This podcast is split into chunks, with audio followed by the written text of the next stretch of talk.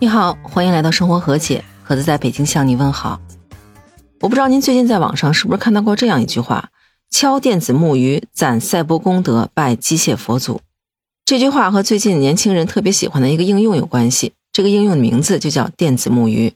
电子木鱼顾名思义就是电子版的木鱼，和普通木鱼一样，敲击一下屏幕上的木鱼，它会发出木鱼的声音。不一样的是，在木鱼的上方还会飘出一个悬浮字体，写着“功德加一”。这个应用在年轻人中火到什么程度？相关应用在上线两个月以后，注册用户就超过了一百万。您是不是觉得挺奇怪的？现在年轻人开始吃斋念佛了吗？其实并不是，这个应用实际上是一个减压神器。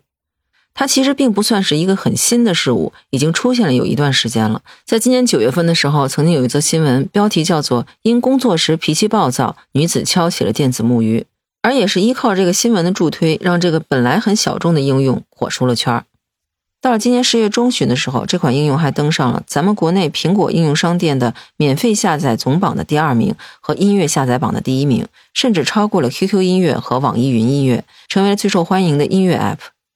是不是觉得挺奇怪的？一个木鱼的声音居然还能成为最受欢迎的音乐 App？不过您可别小看这木鱼的声音，有心理咨询师说这是白噪音的一种，有点类似于咱们平时听的那种雨声、呼吸声，还有一些森林的那种鸟叫声。您看这些声音有一个共同的特点，虽然说可能听起来不是特别的丰富，比较单调，但是都很有规律。这样的声音可以让大脑慢慢的转换为一个不太活跃的状态，让人心情慢慢得到平复，也有疏解压力的作用。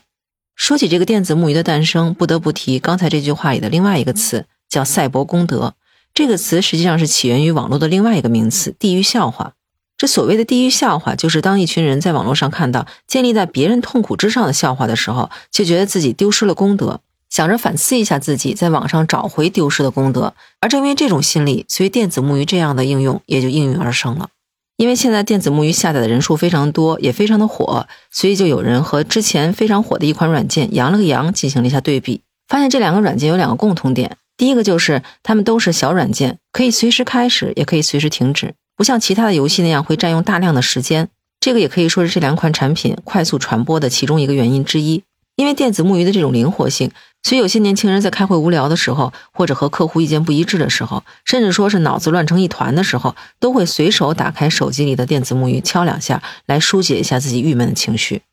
在某社交媒体上，就有人发表过这样的言论，说客户要求根本实现不了，领导还坚持让我把这个 case 拿下，要是不敲木鱼，这一天班估计就上不了了。而他的这条信息也是获得了一千多个用户的点赞，可见很多人都遇到过类似的情况。而电子木鱼也被人认为是年轻人的轻量化宣泄。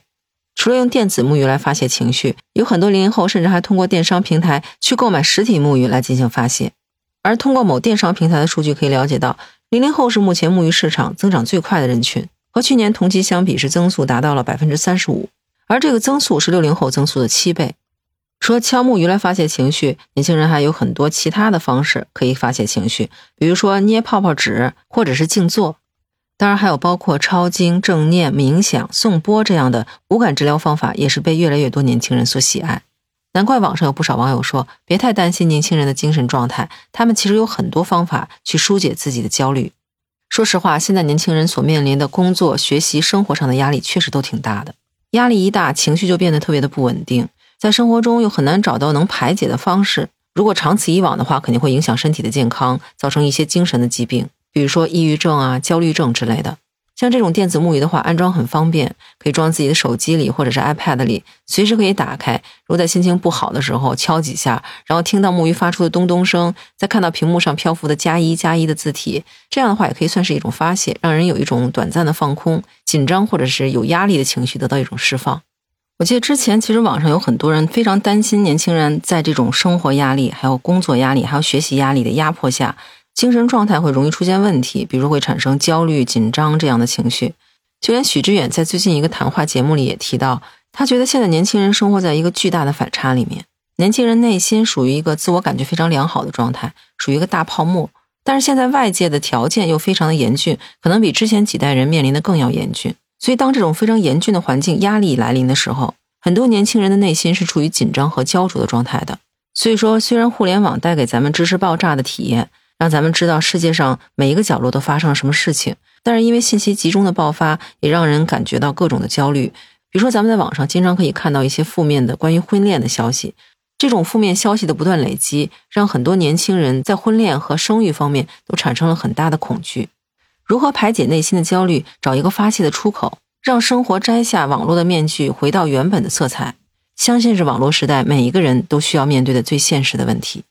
那说到这儿，不知道您对现在年轻人热衷于电子木鱼有什么看法？面对现在人所面临的各种压力，不知道您有没有什么好的方法进行排解？欢迎在评论区和我分享，咱们在评论区接着聊。如果你喜欢我的节目，欢迎订阅、评价专辑，也欢迎加入盒子的听友群。可以在那个绿色可以聊天的软件中搜索“盒子”的拼音八八六八八，就可以找到我了。期待与您以另外一种形式聊天。最后，非常感谢那些给我以往节目点赞和评论的朋友，您的支持是我前进路上最大的动力。那这期就到这里，感谢您收听《生活和解》，我是盒子，咱们下期见，拜拜。